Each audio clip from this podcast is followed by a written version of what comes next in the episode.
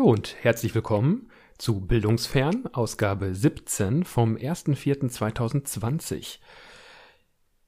Ich berichte hier aus äh, Sicht eines Berufsschullehrers, ähm, wie sich das jetzt so anfühlt in der Schulschließung und ähm, ja, wie jetzt dieser Unterrichtsausfall oder wie er denn auch so stattfindet, wahrgenommen wird. Zum einen eben ja hauptsächlich aus der Lehrerperspektive, aber vielleicht bald auch noch ergänzt durch eine Schülerperspektive. Da gibt es ein paar Planungen in diese Richtung. Ähm, da werdet ihr in, den, in einer der nächsten Folgen auf alle Fälle ähm, noch mehr erfahren zu.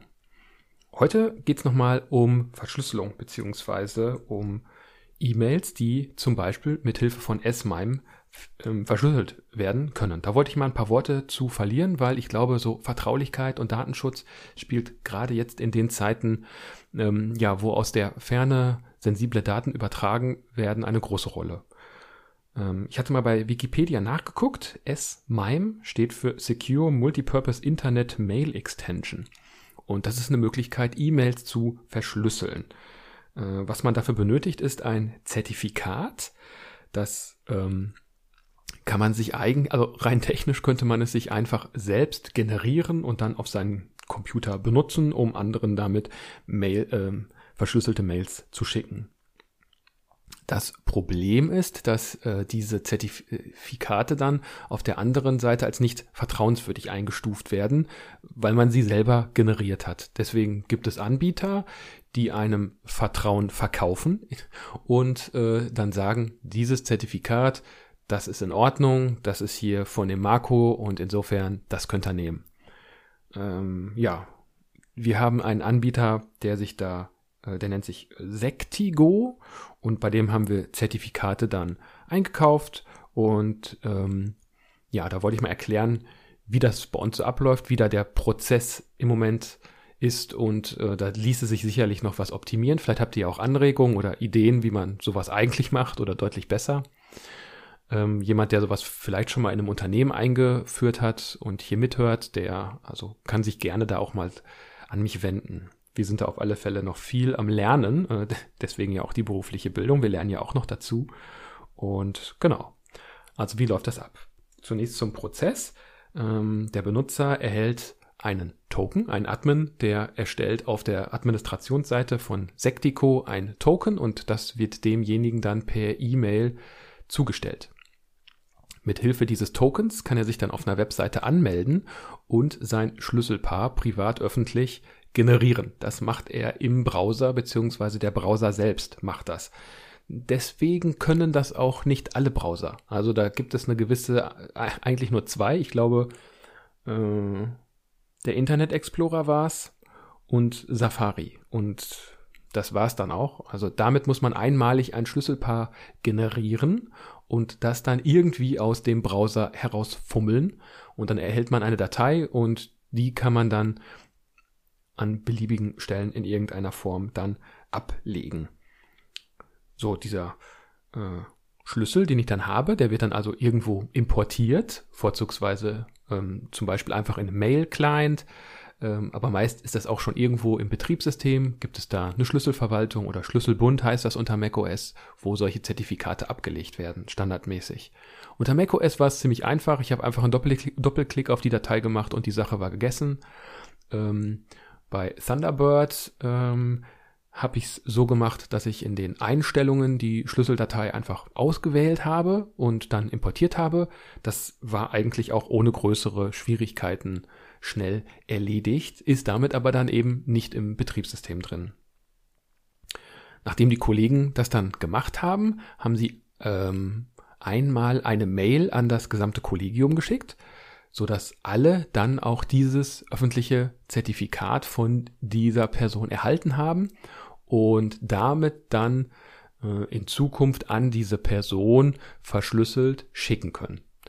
Ähm, Bedeutet also, ich habe dann einmal ans Kollegium geschickt, mein öffentlicher Schlüssel ist damit dann an alle verteilt und ähm, die Clients auf der anderen Seite, wenn sie diese Mail empfangen, ziehen den Schlüssel daraus und ähm, ja, können dann diesen Schlüssel für die Zukunft benutzen, um mir verschlüsselt etwas zuzuschicken. Das hat erstaunlicherweise ziemlich gut geklappt. Erstaunlicherweise sage ich, weil es bei PGP deutlich komplizierter war in der Verwendung.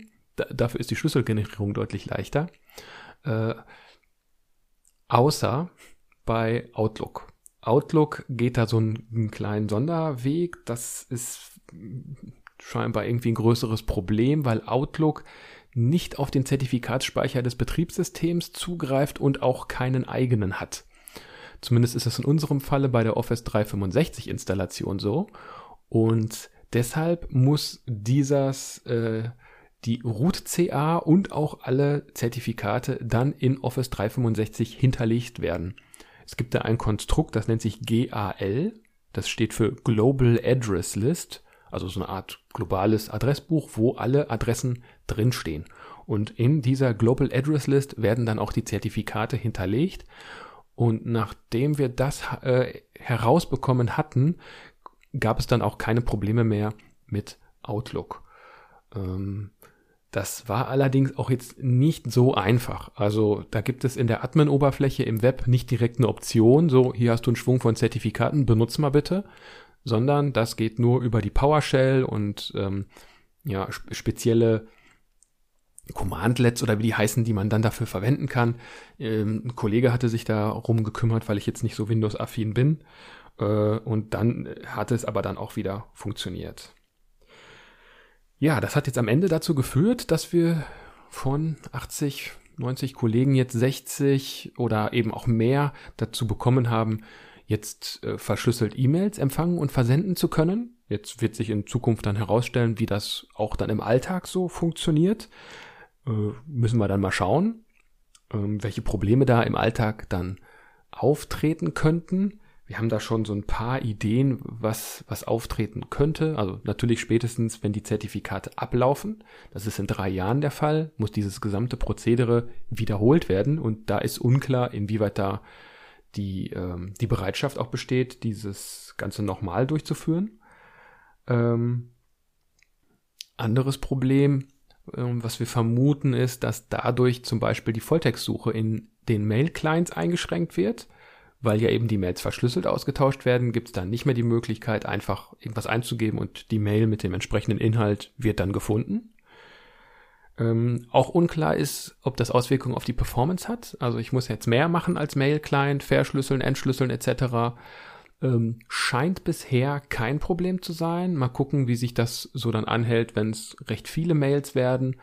Normalerweise hat der Mail-Client damit nichts zu schaffen, denn er speichert sie einfach nur weg und nur beim Öffnen oder Schließen könnten da Probleme auftauchen. Deswegen ist es vermutlich nicht der Fall. Ähm, ein weiteres Problem sind mobile Endgeräte. Ähm, wir haben es jetzt getestet für ähm, die Outlook-App ähm, unter iOS und Android, ähm, Carmail, glaube ich, und noch Fairmail, genau, unter Android. Das sind noch zwei Mail-Clients, bei denen äh, manuell diese Zertifikate jeweils ähm, durch Lesen einer Mail und dann importieren Zertifikat für jeden Empfänger einzeln importiert werden müssen.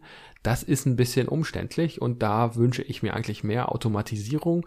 Da muss man dann mal schauen, ähm, inwiefern man das machen möchte. Rein datenschutzrechtlich, private Endgeräte und Kommunikation von, ähm, von Lehrern ist sowieso ein Problem, denn eigentlich muss man sich das genehmigen lassen von äh, der Schulleitung. Und dann ist das auch an gewisse Bedingungen geknüpft. Zum Beispiel äh, ist das an die Bedingungen der Kontentrennung. Also man muss dann ein separates Konto auf dem Handy einrichten, also ein Benutzerkonto, was dann getrennt von dem privaten Konto geführt wird. Hm.